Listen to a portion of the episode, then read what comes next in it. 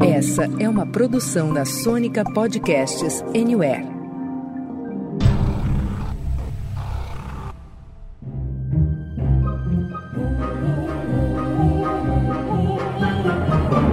Senta, que lá vem spoiler.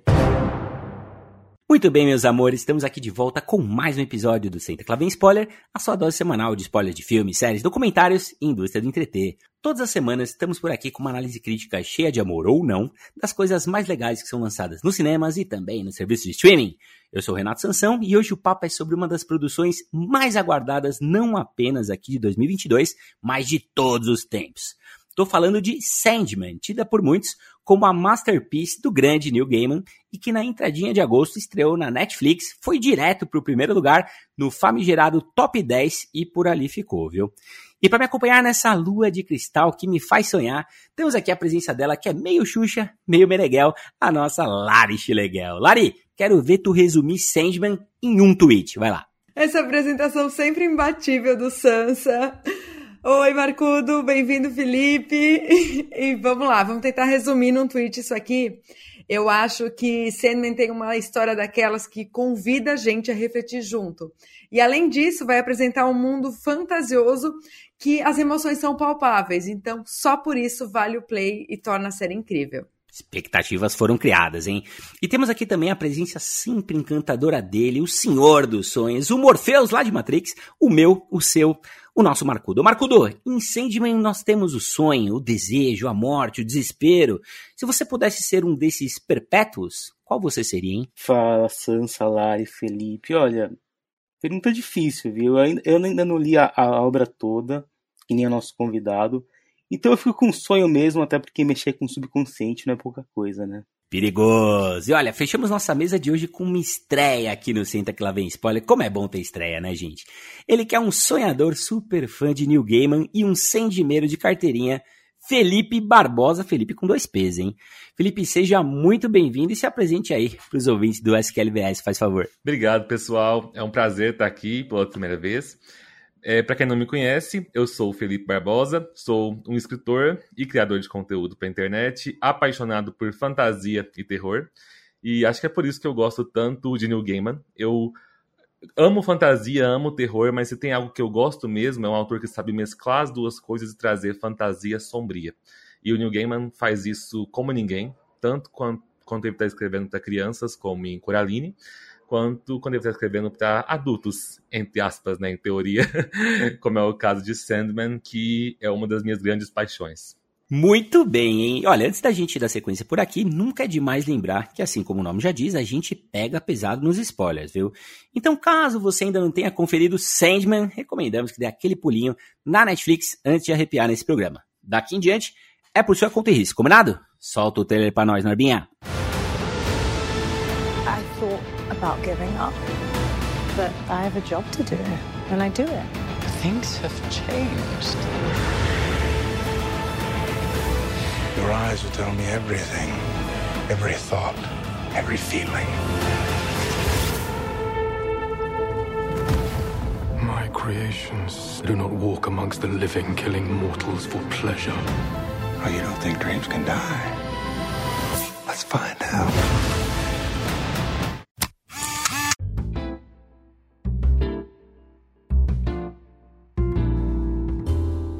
Muito bem, meu povo. O negócio é o seguinte, hein?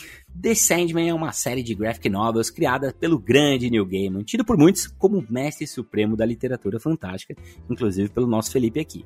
Pelo que a gente pesquisou, são ao todo 75 edições escritas desde 1989, o que explica muito o visual meio Robert Smith, meio Edward Mãos de Tesoura do nosso protagonista, né? É, é curioso que o Tom Sturridge, que faz o Sandman, ele falou que ele tentou pintar a pele num branco A4, segundo ele, tentou colocar uma lente preta para se aproximar mais da HQ, e ele falou que foi meio bizarro, meio coisa de Halloween, e aí não rolou.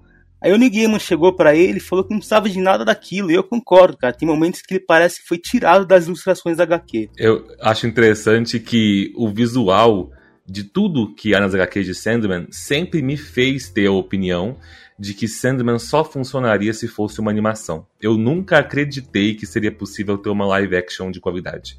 E acho que a Netflix mudou minha opinião quanto a isso. E já dá uma expectativa de tudo que vem pela frente, né? Porque a qualidade e riqueza dessa série, essa primeira temporada, tá tão foda que saber que existe todo esse material, eu fico imaginando tudo que vem pela frente, todas as expansões, outros conteúdos que vão surgir nas telinhas. Muito bem, queridos. Olha, foram muitas as tentativas de trazer Sandman para as telas, sobretudo como filmes. Mas o próprio Gaiman sempre achou difícil essa missão, sobretudo quando a gente leva em conta que temos mais de 3 mil páginas de história. E eis que, mais recentemente, o Gaiman se juntou com David Goyer, roteirista da trilogia Cavaleiro das Trevas lá do Batman, e Alan Heinberg, que escreveu o primeiro filme da Mulher Maravilha, o filme que é bom, para liderarem aí o projeto da série que foi morar na Netflix. Curioso que mesmo sendo uma produção da Warner, não tá na HBO, né? E o Neil Gaiman, ele disse que eles ficaram uns dois dias oferecendo para vários canais o Sandman. E a Netflix foi a que aceitou colocar mais dinheiro, né? Ainda bem que eles chegaram naquela época que a, que a gastança estava alta por lá que parece que foram 165 milhões ou 15 milhões por cada um dos 11 episódios, e 11 porque parece que vai ter um extra por aí, viu? E eu nunca pensei que eu ia dizer isso, mas demos graças aos deuses porque Netflix investiu essa grana, porque a gente sabe que quando se trata de DC, Warner, seja na TV, seja no cinema, eles estão vivendo uma bagunça, que só eles, e muita gente não sabe, mas as HQs de Sandman se passam completamente ali no universo DC. Então a gente tem ali pontes que cruzam com histórias da Mulher Maravilha, do Batman, de personagens famosos da Liga da Justiça. E se é, a produção tivesse sido inteiramente ali no selo Warner DC, para série de TV, se tivesse sido lançada pela HBO, eu acho que eles iam tentar fazer alguns links com esse universo que tá uma bagunça deles, né? E acho que poderia ser algo bem arriscado atualmente. Então, ainda bem que não foi. Muito bom. E olha, gente, um ponto bacana da gente trazer aqui para nossa pautinha é que mais de 200 atores fizeram o teste para interpretar o protagonista da série. Nas audições, o Neil Gaiman ficou impressionado com a performance aí do Tom Sturridge inglês de 36 anos que esteve lá em On the Road e na série Sweet Bitter e Irma Vep, a favorita do nosso Rafinha. Beijo, Rafa. E eu não sei qual foi o fator usado para escolher o Tom Sturridge, mas eu tenho o palpite de que a Netflix estava aguardando é, desde The Witcher é, encontrar algum protagonista de série que tivesse uma voz no estilo da do Geralt. Acho que eles pensaram, ah, funcionou com The Witcher, vamos achar um protagonista com a mesma voz, né, naquele tom grave, falando daquele jeito. Don't judge me tentar ter um novo sucesso aí no meio fantástico. Muito bom! E olha, antes da gente mergulhar de cabeça aqui na resenha sobre a série, vamos dar a nossa tradicional passadinha para ver o que, que público e crítica tem achado dessa produção. Conta aí pra gente, dona Lari. Sansa, podemos dizer que a recepção nos agregadores está mais para sonho que pesadelo. Lá no IMDB, Sandman conta com mais de 55 mil avaliações e tem a nota média de 7.8. No Metacritic, o Metascore aponta 66 de 100. E no Rotten Tomatoes, a série conta com aprovação de 87% da crítica e 79% do público. Mas chegou a hora da gente falar do que realmente importa aqui nessa bagaça, que é a opinião, claro, do Senta que lá vem spoiler. E hoje a gente tem aqui na nossa mesa três visões bem diferentes da série. O Sansa, que não teve contato com o material original, assim como eu. O Marcudo, que leu só o equivalente ao que essa primeira temporada cobriu. E o Felipe, que comeu as HQs com farofa e tem uma visão mais completa. E aí, quem começa? Antes, é, falando um pouco sobre Sandman em si, é, lá no canal da Wired no YouTube tem um quadro muito interessante chamado Tech Support, que é quando um especialista vai lá e para falar sobre a área dele, pode ser um astronauta, até um legista, sei lá. Ele responde dúvidas das redes sociais. E o Neil Gaiman foi o último, o penúltimo a participar para responder sobre mitologia. E é impressionante o quanto ele conhece de todas as mitologias, né? E isso permeia bastante as obras dele. É, ele escreveu um livro sobre mitologia nórdica, ele tem produções vindas de obras dele que tratam disso, que tem Lúcifer, Deuses Americanos, Guru Homens, que foi a única tirando Sandman que eu também li e assisti. Então vale a pena assistir esse Tech Support para ver como ele, ele passeia tranquilo por aquelas perguntas totalmente aleatórias que vão jogando em cima dele. E eu acho que só alguém com esse conhecimento podia ter escrito uma obra que nem Sandman, né? Podia ter criado esses personagens. Porque imagina o conceito, né? O sonho costuma ser visto como um negócio meio místico e tal, mas é um processo que está tá em contato direto com o subconsciente. É uma parte genuína da gente e que não tem como a gente mascarar. E no game ele sabe trabalhar isso de um jeito que é muito intrigante, é assustador e é reflexivo também. Agora, será que tudo isso foi transmitido da HQ para a série? Eu diria que mais ou menos, né? Eu gosto muito do elenco, por exemplo, e aqui é legal citar, além do Tom Sturridge, o Boyd Holbrook, que faz o Corinthians, a Vivienne Achampong, que faz a Luciene, a Gwendolyn Christie, que faz a Lucifer, o Stephen Fry, que faz o Verde Violonista, que é um baita personagem, né? Mas com relação à história, no geral, eu adoro o esforço e a forma como a complexidade da HQ foi levada para a tela. Até a hora que eles abrem mão dessa complexidade para favorecer alguns artifícios de televisão. Né? Eu acho que a série é incrível até o sexto episódio, mas quando vai adaptar o arco da Casa das Bonecas, que para mim é o melhor dessa primeira parte de Sandman, foi até onde eu li, eu acho que a série acaba se perdendo um pouco no tom, por causa de algumas mudanças grandes que eles fazem. Achei as opiniões do Marcos muito interessantes, porque eu tenho visto muito esses comentários por aí de uma galera que curtiu pra caramba até o, o sexto episódio e do sétimo pra frente ali, em todo o arco que envolve a personagem Rose, sentiu uma mudança muito brusca de tom. E quando eu tava assistindo pela primeira vez, eu ficava analisando o tempo todo, pensando ah, o que eu tô sentindo aqui da série. Eu tô sentindo só porque eu li as HQs, né? Alguém que não leu, é, como é que a pessoa estaria recebendo cada um desses conceitos. E existe algo é, muito particular do Neil Gaiman que eu enxergo em quase todas as obras dele. O Neil Gaiman é, tem muitos personagens que são personagens, às vezes, dramáticos, depressivos, é, filosóficos. O Morpheus é um deles. Né? E quando você está lendo, seja no formato de HQs, seja no formato de prosa, algo que o Neil Gaiman escreveu, é muito nítido quando ele está dando a possibilidade daquele personagem narrar a história inteiramente do ponto de vista dele, que quando isso acontece, você vê uma história bem mais dramática, uma história que te leva a refletir muitos detalhes da sua vida e do mundo e por aí vai. E você sabe diferenciar muito bem os momentos em que o Neil Gaiman toma a narração para ele e ele começa a usar um humor mais sarcástico, um humor sádico, um humor peculiar. É, para colocar isso em exemplos. É, fora de, de Sandman, por, por exemplo, é, quando você lê Deuses, Deuses Americanos, é, você vê que é, tem alguns momentos em que o, Neil Gaiman tá entregando ali na narrativa o ponto de vista do Shadow, né, que é o protagonista. Então são momentos em que a história vai para um lado mais dramático, mais para um lado filosófico, mas você vê que tem horas em que ele pega a narrativa para tentar te fazer rir um pouquinho com as ideias absurdas que ele traz. Quando ele apresenta alguns deuses que são bem peculiares, em Coraline ele faz muito isso, apresentando os vizinhos da Coraline que moram na casa com ela, que são todos vizinhos humanos, mas um mais bizarro que o outro. E eu puxei a atenção para esse ponto porque eu acho que isso acontece em Sandman de forma muito gritante quando você lê o primeiro arco, né, que é o Prelúdios Noturnos, e o segundo arco, que é, é a Casa de Bonecas. Porque o primeiro arco, você tá vendo ali muito o ponto de vista do Morpheus depois de ter passado 70 anos preso, que na, na série da Netflix eu acho que ele ficou uma, um século, se eu não me engano, né?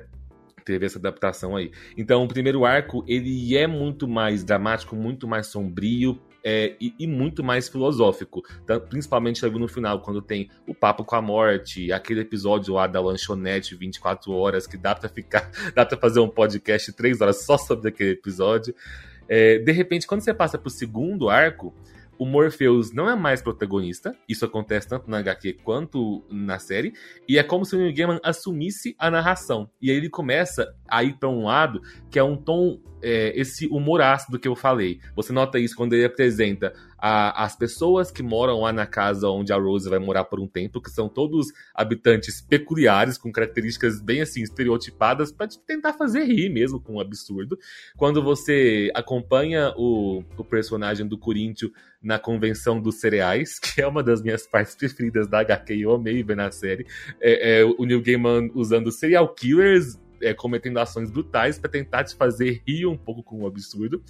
Então, assim, eu enxergo é, que essa mudança de tom ela existe de forma muito explícita é, nas HQs. E como nas HQs a galera entende muito bem que eu terminei um arco, eu vou começar um outro arco e o leitor já espera uma mudança de tom, eu acho que nas HQs funciona perfeitamente bem. Já na série da Netflix, eu sinto que faltou eles darem uma adaptada nessa questão. Acho que a pessoa que tava, que assistiu até o episódio 6 não tá tão não tá esperando que o tom vá mudar tão drasticamente de um episódio para o outro. Então, não é algo que me incomodou, justamente por eu gostar muito dessa mudança de tom nas HQs, mas eu entendo perfeitamente porque que incomodou tantas pessoas. Muito bem colocado, Fê. E, e para complementar aqui a visão de quem nunca leu nada de Sandman, é, vale acrescentar que eu trabalhei para a Panini, né, por dois anos, lá no, no 2010, 2011 por aí.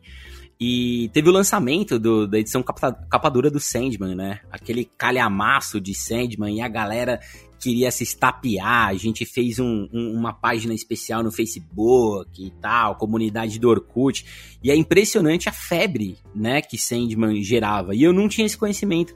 Falei, caramba, cara, a gente cresce ouvindo falar dos grandes fenômenos, assistindo, né, caso de Star Wars, caso de Duna, caso, obviamente, de Batman, e Sandman para mim tava num lugar meio estranho, assim, eu pensava, ué, cara, que, que o vocalista do The Cure tá fazendo numa HQ, né? O que, que o Edward Mãos de Tesoura tem de tão especial que ele entende o sonho das pessoas? Ele é o Morpheus, mas o Morpheus não é o cara de Matrix? Então eu ficava meio confuso com tudo que envolvia Sandman. Comecei a ver, eu fiquei muito, mas muito surpreso com a qualidade da produção. Né, o Marcudo sempre menciona aqui valores de produção, e quando a gente vê uma produção meio B, meio C, a gente identifica com poucos minutos e é o contrário que acontece com Sandman, né? fiquei muito, mas muito bem impressionado com roteiro, com direção, efeitos visuais tão maravilhosos aqui, fotografia, mas cara, gente, nada funcionaria para mim se o Tom Sturridge não tivesse nesse ponto perfeito, seja no físico, cabelo, a forma de falar, o olhar cansado que mostra esse ser que tá aí há séculos. Então acho que ele transmite isso muito bem e, e, carrega Sandman nas costas, né? A gente vai falar um pouquinho mais pra frente do elenco, mas eu queria de cara fazer o meu, meu elogio aqui pro ator não binário Mason Alexander Park, que faz o Desire, né? O Desejo. Cara, é impressionante, né? Você não precisa de muito tempo em tela para mostrar que você é um grande ator, uma grande atriz, seja lá o que for. E aqui o desejo entrega muito, é impressionante. É aquele olhar flamejante, como você ao mesmo tempo teme e quer, quer saber mais sobre esse personagem, né? Pô, me mostra mais. E a série deixa muito claro que na segunda temporada vem mais desejo por aí.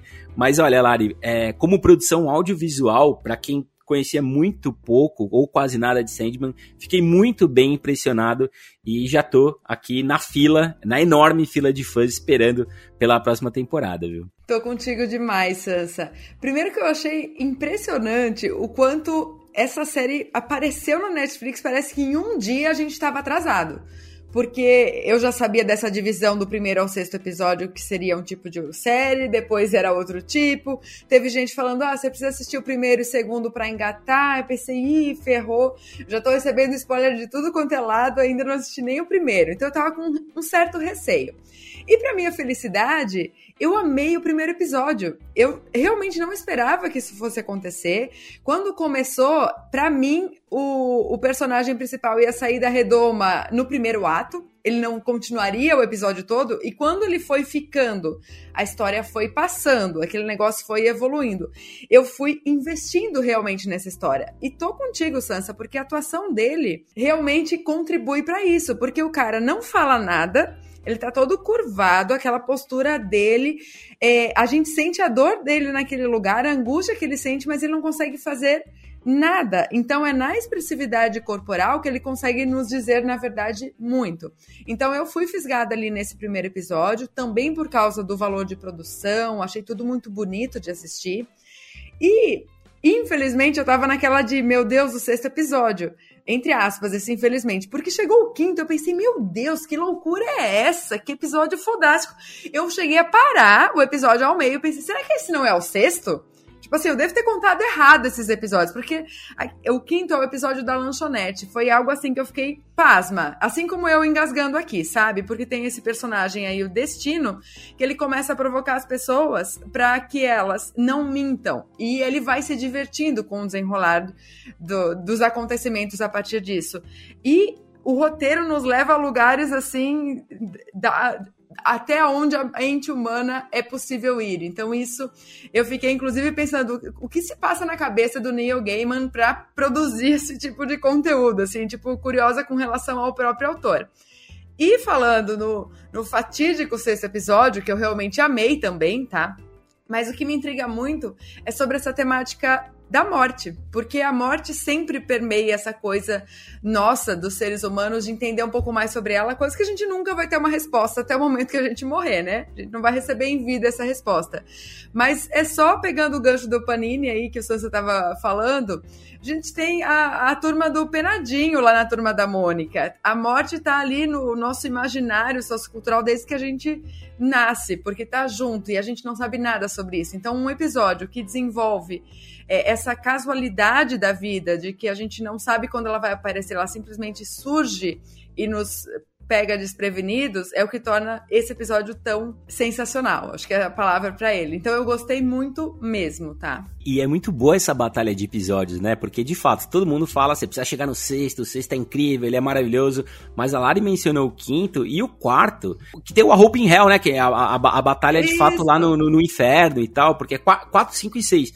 Porra, Lari, esse quarto, velho, me deixou maluco, porque você tem uma batalha de palavras que você vai colocando e atingindo o outro. Eu nunca tinha visto algo do tipo, e você fala, caramba, agora ele perdeu, ele perdeu, o que, que vai fazer ele, ele ganhar esse duelo?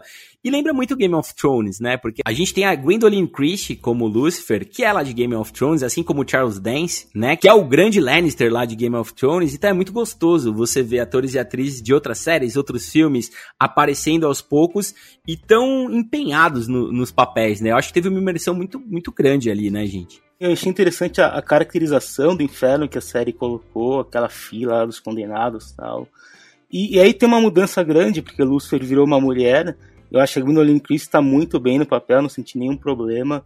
E tem outra mudança que a, o duelo na HQ é com aquele demônio que está com o Elmo, não é com, com a própria Lucifer. Eu achei que deu muito mais peso pro duelo.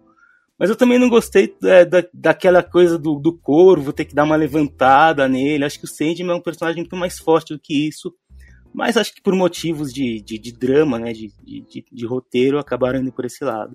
E você, Felipe, o que, que, você achou do Corvo dar uma levantada, fazer a função do corner do Rock Balboa ali do Sandman? Não foi algo que me incomodou tanto, porque eu gostei de um foco que eles deram nessa temporada, que foi uma tentativa de, desde o primeiro episódio até o último, mostrar que o Morpheus ele é um personagem egocêntrico, egoísta e babaca, e que ele vai ouvir muito dos aliados dele, da irmã, de servos dele, que ele precisa aceitar ajuda, que ele precisa fazer tal coisa, que ele precisa saber ouvir. E ele só vai aprender isso lá no final da temporada.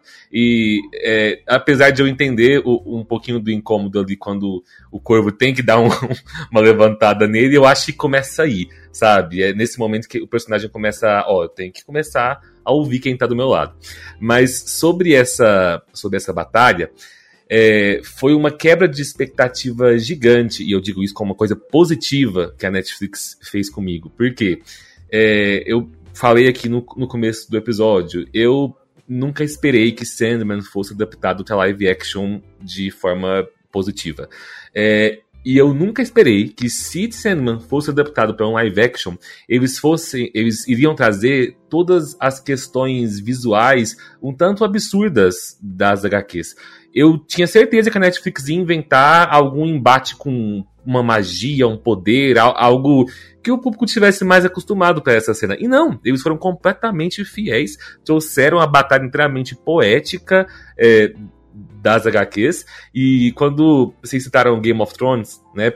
É, eu percebi que muita gente foi para assistir é, Sandman com uma expectativa errada, pensando numa série épica, no estilo onde você veria batalhas como as batalhas de Game of Thrones, ou épica como as batalhas dos Vingadores que você vê aí nos filmes da Marvel, né? Principalmente por muita gente saber que estava no universo de si. E em Sandman não, e eu não estou falando só dessa temporada, mas no que vem aí pela frente, se eles continuarem fiéis aos quadrinhos, é, quase não existe em Sandman batalhas que são batalhas corpo a corpo. A grande maioria das batalhas são épicas nesse jeito aí. É sempre algo metafórico. É.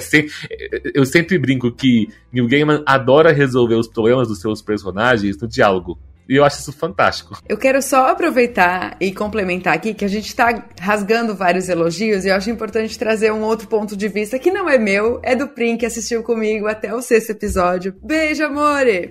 Vamos lá. Nas palavras dele, foi. Isso aí é muito viagem, né, Lari? Então, ele não estava tão investido quanto eu. E ele é o tipo de pessoa que, quando assiste, ele gosta de algo mais preto no branco, não essa coisa com metáfora e simbologia, essa coisa filosófica, que é o que Sandman apresenta. Então, assim, não precisa estar tá por dentro da HQ, mas precisa minimamente gostar desse estilo de série. Então, para quem não gosta, já fica um alerta aqui que eu achei importante. Ó, quero deixar um abraço caloroso também pro nosso Prim, mas se não quer uma viagem, se quer preto no branco, desculpa, não é em Sandman que ele vai encontrar isso, né? Vai assistir ali um, um Bom Dia Verônica, né? Capaz dele encontrar coisas mais plausíveis, né, Marcudo? O problema dele na vida dele sou eu mesmo que faço ele assistir as séries comigo, e aí eu tenho que ouvir ele reclamar depois.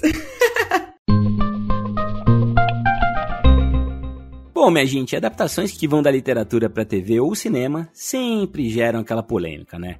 Harry Potter tá aí para mostrar. A visão que cada um tem na cabeça ao ler vai acabando sendo confrontada com o que o criador da produção pensou. Perguntinha tanto para quem leu quanto para quem não leu as graphic novels. Vocês acham, gente, que a série no geral funciona? Vocês gostaram do vasto elenco que a gente tem aqui escalado? A série conseguiu prender vocês e ser coesa? Ou vocês assistiram meio arrastado, meio reclamando, podia ter acabado ali no sexto? O que, que você achou, Fê? Eu poderia muito bem assumir aqui um papel de crítico, tentar ser imparcial e falar dos aspectos positivos e negativos, mas pra quê? não, não quero fazer isso e vou deixar meu lado fã falar mais alto, né? E, gente, eu amei, eu amei tudo na temporada inteira. Eu fui muito surpreendido positivamente. E eu, eu só para deixar claro, eu não sou um fã antigo das HQs. Eu li todas literalmente no ano passado, justamente com a ideia de já me preparar um pouco aí para a série da Netflix, porque eu sempre li tudo que o New Gaiman escreveu, mas nunca li Sandman justamente porque eu não sou tão afetuoso com o formato de quadrinhos, mas desde que eu li, eu eu me apaixonei pelas HQs e eu só tinha uma certeza de que a Netflix não ia conseguir adaptar bem. Então, assim, Netflix me deu um tapa na cara e falou: toma aqui, ó. Eu acho que você enxerga nitidamente em todos os episódios o dedo do Neil Gaiman. Você vê que a, a função dele enquanto produtor é, foi muito presente. Se eu não me engano, eu acho que ele foi roteirista de alguns dos episódios também. Posso estar falando bobeira, mas acho que foi, né? É, e você dá para ver que até mesmo as mudanças, que foram poucas, que tiveram que ser feitas com alguns personagens, e nem tô falando aqui de questão de aparência de personagem, ou personagem que mudou de etnia ou gênero, porque para mim isso foi tudo perfeito e não faz diferença nenhuma. Mas mudanças na história mesmo, de alguns personagens que tiveram que ser feitas, como por exemplo o arco ali da Lita Hall, que é a amiga da Rose, que engravida no sonho do marido, tiveram que fazer algumas mudanças ali. Eu achei incríveis porque eles souberam fazer mudanças que tornaram a história mais verossímil, acho que pode dizer, e trouxeram versões de adaptações que eu achei melhores do que o que acontece na HQ. E eu amei todos os personagens. A, a atriz, se eu não me engano, o nome dela é Kirby Howell, que faz a, a morte. Gente, que atriz espetacular. Eu vi a morte das HQs totalmente representada ali nos trejeitos dela, porque a, a, intenção da personagem é justamente ser esse contraponto ao tanto que o Morpheus é chato e deprimido. Ai, mamãe! Ai, meu Deus! A morte ela tem que ter esse carisma justamente porque ela tá indo acolher as pessoas no momento mais frágil da vida delas, que é o fim. E eu nunca pensei que eu diria que uma série conseguiu me fazer olhar para a cena onde nós temos a morte de um bebê e falar assim: que cena bonita. Porque é bonito ela pegando o bebê e falando assim: é, é para você foi só isso, pequenino. Sabe? E, e, é uma coisa trágica a gente tá vendo um bebê morrer, só que é bonito. Total, total. então eu só tenho elogios a tecer. Podem trazer críticas, porque eu vou ficar aqui passando pano pro New Game o episódio inteiro. Ô, Lari, aproveitando aqui para puxar um pouquinho mais do elenco, tem alguém que te chamou muito a atenção? Você gostou muito da morte da, da Kirby Howell Batiste? Quem mais chama a atenção? Cara, eu anotei a Kirby justamente por causa disso que o Fê falou. Eu acho que a certeza e a postura, a forma como que ela chega nas pessoas que ela vai levar a vida é tão intensa, é tão segura daquilo que ela tá fazendo, mesmo que seja um momento super drástico pra gente que tá vivendo na Terra, a forma como ela conduz isso traz uma segurança que, para quem tem dificuldade de, levar, de lidar com a morte, pode lidar de uma forma diferente, pode dar uma mudada na chavezinha ali na mente, como a gente é, observa o fato de que as pessoas vão morrer. Então, eu amei a atuação dela. E também anotei o nome da Jenna Coleman, que ela fez uma série chamada A Serpente, que também tá na Netflix, e que eu tinha amado, só que ela é vilã na história. A atuação dela aqui, ela é muito carismática. Você fica muito investido é, no sentimento dela, naquilo que ela propõe, nos diálogos que ela traz pro Sandman, que eu acho que é justamente quando ele tá ali junto com ela que a gente desvenda um pouco mais quem é esse personagem. Porque são nesses diálogos que ele revela certas coisas que até então ele estava quieto, ele estava ali expressando pelo olhar, mas que a gente ainda não sabia exatamente o que ele pensava e o que ele manifestava por intermédio das palavras. Então eu gostei muito dela, do que a presença dela trouxe para o personagem principal. Mas, para ainda responder uma outra pergunta que você fez antes, Sansa, com relação ao debate das adaptações, que é um assunto que me interessa muito, até pela minha vida acadêmica, já estudei sobre essas transposições aí de graphic novels para o cinema, para séries e tudo mais. E eu acho muito importante quando a gente não considera em termos de fidelidade o texto original para a obra que é adaptada depois. Porque eu, enquanto uma espectadora que não tive contato ali com a obra do Gaiman, eu preciso compreender essa série e estar tá investida da mesma forma com a pessoa que leu tudo. É, não precisa estar tá igual como estava lá na literatura, mas eu preciso compreender aquilo precisa fazer sentido na linguagem audiovisual. E isso, para mim, Sandman trouxe muito redondinho, muito bem. E fazendo ainda é, essas reflexões todas, essa parte da filosofia, da simbologia, que é tão importante, pelo que eu vejo todo mundo que leu a, a graphic novel comentar, que eu senti também. Que eu fiquei investida ao ponto de pensar assim: eu quero ler também, eu quero fazer parte desse grupo seleto aí que, que leu, sabe? Então eu acho isso muito importante. Ô Lari, pegando carona nas adaptações, né, e, e, na coisa de não ser muito literal, eu acho super legal a gente falar de Watchmen, né, que gerou um filme muito interessante e gerou uma série mais interessante ainda, né, que sai um pouco da, das amarras de você seguir literalmente o que está colocado ali na obra original e poder se deixar levar, né. É, é, legal que o, que o Fê trouxe aqui, que o Neil Gaiman, ele é co-autor, né, co-roteirista da, da série inteira, assim como ele escreveu as HQs, e ele se permite diferenciar algumas coisas, né. Então eu acho isso muito bacana para você ter um resultado final visual mais legal do que você escreveu. Né? Eu, particularmente, gosto muito mais da trilogia de filmes do Senhor dos Anéis, não estou colocando o Hobbit aqui, do que o que eu li do Senhor dos Anéis na obra original do Tolkien. Eu achei que eles conseguiram passar para a tela de uma forma muito mais empolgante do que foi escrito. É, o Felipe estava falando sobre isso, de adaptar livro e, e, e HQ, que são coisas diferentes, né? Porque o livro tem uma, uma linha narrativa, HQ nem tanto. Acontece muito da história parar para tratar, tratar de algum outro aspecto daquele universo que muitas vezes não tem nada a ver. Aqui em Sedma, por exemplo, tem uma história de um gato que, por meio dos sonhos, quer convencer os outros gatos a dominarem o mundo. Né? E eu não imaginava que essas histórias fossem ser transportadas para a série, mas acabou indo uma das minhas preferidas, que é aquela do Homem Imortal. Né? E ela foi deslocada lá da Casa das Bonecas para ficar junto com o som das asas dela, que é o sexto episódio da série, que a gente, que você, a gente já está falando bastante aqui que para mim é um dos melhores, um episódio muito bonito, um episódio que para mim transcende a HQ para falar sobre a questão da, de como, como, morrer é tão natural quanto nascer, aquela coisa toda. E, e na HQ, aquele passeio do sonho com a morte também traz uma epifania para ele com relação à obrigação dos perpétuos com os humanos, né? Que ele fala para o desejo mais pro final da série. E, e essa relação de servidão dos perpétuos para os humanos, na visão do sonho, é bem interessante, é bem forte na HQ, e, e, aí que entra o experimento, esse experimento do que o sonho faz com a morte, torna um homem imortal, e ele encontrar o homem a cada 100 anos para ver se ele quer morrer. E ele nunca quer, né? Interessante. É um jeito interessante do, do, do sonho do Morpheus conhecer mais profundamente a humanidade. E é também nesse arco que a gente vê ele conhecendo Shakespeare. Aí ele faz um acordo. Na HQ, ele, ele, a gente sabe qual é esse acordo, e talvez a série também mostre mais para frente, já que teve o trabalho de, de colocar aqui, nas, de, de adaptar sobre o arco das, da Casa das Bonecas, que eu tinha falado que me incomodou, sobre a questão da mudança de tom, e não é exatamente a mudança de tom que é de, de ir pro drama para coisa mais ácida, é a mudança de tom dentro do que era proposto na HQ. Eu sei que isso pode ser uma reclamação minha por ter lido, e pode não ter incomodado aos outros, mas para mim incomodou. E, por exemplo, eu acho legal é, a série ter colocado o Corinthians desde o começo, para aumentando é, a presença dele como vilão né, da temporada inteira. HQ ele aparece só nesse, nesse segundo arco.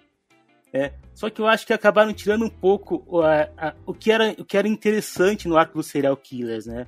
Na HQ a gente vai, vai descobrindo aos poucos o que está acontecendo, e na série eles já abrem direto para justificar o, o, convite ao Corinthians, mas tudo bem. O Marco e você mencionou aqui o Corinthians, né? E não é à toa que o Corinthians tem este nome. Ninguém leva a sério. Mas é legal a gente lembrar que o Boyd Holbrook, cara, que faz o Corinthians, ele fez um papel muito parecido lá em Logan, né? que ele usava um óculos o tempo inteiro, era um vilão, era um cara perigoso, ameaçador, né? Eu acho que ele é, é, foi boa essa sacada de repetir é, mais ou menos ali um papel onde ele tinha saído muito bem num filmaço que é Logan, né? E eu queria puxar a sardinha, cara, para um dos meus atores favoritos na vida, que é o super experiente Stephen Fry, que já é um baita de um veterano, e só nesse ano, gente, só nesse ano, o Stephen Fry, ele fez, é, ele dublou He-Man os Mestres do Universo, ele fez o Ian Gibbons lá de The Dropout, que é uma série da Star Plus, que tem episódio aqui no Senta Claven Spoiler, é ótima. Ele esteve em Heartstopper, que também tem episódio aqui. E ele fez o Gilbert, né, do Sandman, que na parte final da série vai ter um papel super importante e traz uma certa leveza, né? Uma coisa que é comum sempre na leitura de quadrinhos, mas que o Neil Gaiman gosta muito de usar ali em Sandman, é que ele tem é, uma quantidade muito vasta de personagens e tem personagens que eles aparecem em um arco só, às vezes o personagem aparece só em uma página e aí depois daqui cinco arcos aquele personagem vai ter um destaque tremendo e vai ter um arco que vai ter vai ser todo sobre ele né? É, tem personagens, às vezes, que eles aparecem para uma cena, tem muita relevância e depois somem, nunca mais aparecem. Isso funciona no formato de quadrinhos, onde o, o desenhista pode ali colocar os personagens que ele quiser, quantas vezes ele quiser nas páginas. Quando você parar para pensar numa série de TV, é complicado você contratar atores para fazerem apenas uma cena, apenas um episódio, e poder contar que você vai conseguir esse ator de volta para daqui talvez duas temporadas, quando ele vai ter um arco de maior relevância. E, gente, enquanto a Netflix vai de Sandman, HBO Max ataca de House of Dragon, spin-off de Game of Thrones, e a Prime Video aquece aí os motores para o lançamento de Os Anéis de Poder, série que rola no universo do Senhor dos Anéis e que é, com alguma distância aí, a produção mais cara da história dos streamings. São 470 milhões de dólares, ou se preferirem, 2 bilhões e meio de reais. Conta aí pra gente, Marcudo, quem que você acha que sai vitorioso nessa guerra, né? Nessa batalha literalmente épica aí dos streams. É, é difícil saber, né? Parece que a coisa é meio cíclica. De repente a gente tá na hora das produções zilionárias, né? E isso pra Amazon, pra Amazon e pra HBO, porque a Netflix já tá nessa de gastar dinheiro a rodo faz muito tempo. É, e é também só por isso que conseguiu segurar um pouco a queda, né? Com aqueles 30 milhões por episódio de Stranger Things. Mas falando em Sandman, custou a metade. Mas eu acho que traz um certo prestígio pra Netflix. É uma, é uma adaptação muito boa é muito bem aceito pela crítica, ficou em primeiro lugar de audiência em dezenas de países, deve estar até hoje. Então a Netflix, por enquanto, é vitoriosa, porque já tem um sucesso na mão. Outro sucesso, no caso, né? A Amazon e a HBO vão ter que batalhar em cima de produções que já são muito queridas, então tem sempre um risco, né? Olha, eu acho que a Ni, nessa briga, cada streaming tá garantindo seu ganha-pão, viu? Porque antes eu ficava naquela de vou escolher qual que streaming eu vou assinar. Assim, a gente tá refém, a gente tem que assinar todos, senão a gente não consegue acompanhar tudo. Então eu só fico realmente feliz que Sandman acabou caindo nas graças da dona Netflix, porque eles realmente vão, investem e é uma história que realmente merecia todo, toda essa grana, toda essa possibilidade de fazer uma baita produção. Então acho que eles foram bem felizes e que continue assim. O que a Lari falou é, é verdade, a questão de difícil pensar em um vitorioso, porque na verdade o que esses, essas três redes de streaming estão fazendo é, colhendo o que elas plantaram lá atrás. Porque quando Game of Thrones terminou, é, na verdade, quando Game of Thrones estava se aproximando das últimas temporadas, todos os streamings já estavam desesperados correndo atrás de uma aposta que pudesse ser a nova Game of Thrones. Né? E essas séries que estão sendo lançadas agora foi justamente a aposta de Prime da Prime Video da Amazon na época foi é, fazer o que fosse necessário para conseguir comprar os direitos de adaptação dos livros do Tolkien, né? Conseguiram, tá saindo aí Senhor dos Anéis. Netflix a mesma coisa com Sandman e a HBO para pensar na nova Game of Thrones, nada melhor do que um spin-off de Game of Thrones. Eu diria que eu acho que as três vão ser grandes sucessos, Sandman já foi, claro, mas eu acho que a uma das que pode estar tá mais temerosa aí seria talvez a HBO Max, porque embora eu acho que todo mundo vai dar uma chance para House of Dragon, tem a questão de que muita gente tem um pé atrás por causa do final de Game of Thrones, né? Que é desagrado de 99% do público. Muito bem, minha gente. Vamos de notinhas? Quero saber de 0 a 100, hein? Quantas poltronas amarelas vocês dão para The Sandman disponível lá no catálogo da Netflix? Ladies First. Eu vou dar 90 poltronas amarelas com um sorrisão na cara, porque eu amo séries que fazem refletir, que tem essa vibe de filosofia, fora a baita produção, que é Sandman. Então, assim, 90 felizona. Eu ia dar 90 também, depois que a Lari deu 90, eu falei assim, nossa, eu preciso dar mais, então. 95, pode? Não. Aquele querendo competir pra ser quem vai dar mais. Eu só não dou 100. Eu só não dou 100 porque eu acho que eu tenho que ser um, um, um fã apaixonado, mas que reconhece que a série tem algumas falhas ali, é, alguns detalhes que eu espero que melhorem para as próximas temporadas, né, mas só não dei 100 por causa disso. Olha, eu tô muito alinhado com vocês, fiquei muito surpreso com o Sandman, muito emocionado em alguns momentos, assustado em outros momentos. Eu tava vendo de madrugada, cara, e a gente tem uma câmerazinha na sala que ela fica ligada por causa dos gatos e cachorro que a gente tem aqui em casa. Então a gente deixa a câmera pra eles não derrubarem acabarem com a casa. E aí a câmera deu uma mexida, cara, às três e meia da manhã, enquanto eu tava vendo o Sandman, e ela deu uma mexida, eu falei assim, é a Babi causando, né? Fui no quarto, Babi roncando, dormindo, eu pensei, tá porra, o que que tá acontecendo aqui? Então a série, gente, mexeu comigo, fiquei boladão. Tô com muita expectativa para as próximas temporadas. Deixo ela aqui com 88 poltronas amarelas. É, eu até comentei de uns probleminhas aqui, mas eu tô com o Felipe, não, não tem muito o que reclamar. Em muitos momentos eu via a, a HQ ganhando vida em tela mesmo. Acho que no geral é um baita trabalho, eu vou dar 90 poltronas amarelas. Muito bem, depois de consultar o abaco aqui do Senta Clave Spoiler, ficamos com 90.75. Como não tem poltrona sem braço, 91 poltronas amarelas para The Sandman Norbinha. Solta aquela trilha de quem não só passou de ano, mas ganhou estrelinha da professora.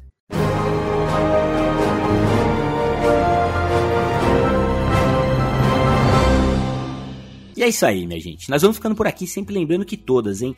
Todas as semanas tem episódio fresquinho do Centro Club Bem Spoiler para você escutar aí na sua cama, no sofá, no carro, no busão, passeando com a sua gárgula de estimação ou zapeando pelos serviços de streaming e salas de cinema em busca da sua próxima aventura. Obrigado, queridos, e Felipe, volte muito mais vezes, cara. Eu te agradeço, pessoal. Valeu demais. Quem quiser acompanhar meu trabalho, é só procurar arroba o Felipe Barbosa, Felipe com dois P's. Valeu, galera. Achei que o episódio tá no mesmo nível de Sandman. Como sempre. Até mais. É isso aí, pessoal. Valeu. Até a próxima e bons sonhos.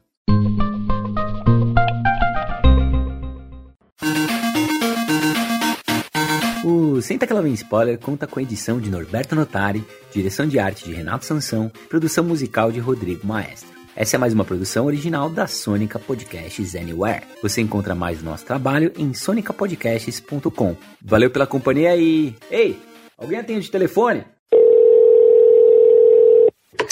Beijo grande, assistam, sigam as redes do Senta Que Lá Vem Spoiler e aí escreve o que vocês estão achando. Beijão.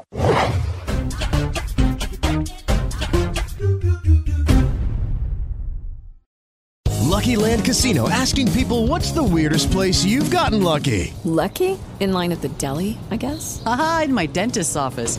More than once, actually. Do I have to say? Yes, you do. In the car before my kids' PTA meeting. Really? Yes. Excuse me, what's the weirdest place you've gotten lucky? I never win and tell. Well, there you have it. You can get lucky anywhere playing at LuckyLandSlots.com. Play for free right now. Are you feeling lucky? No purchase necessary. Void where prohibited by law. 18 plus. Terms and conditions apply. See website for details.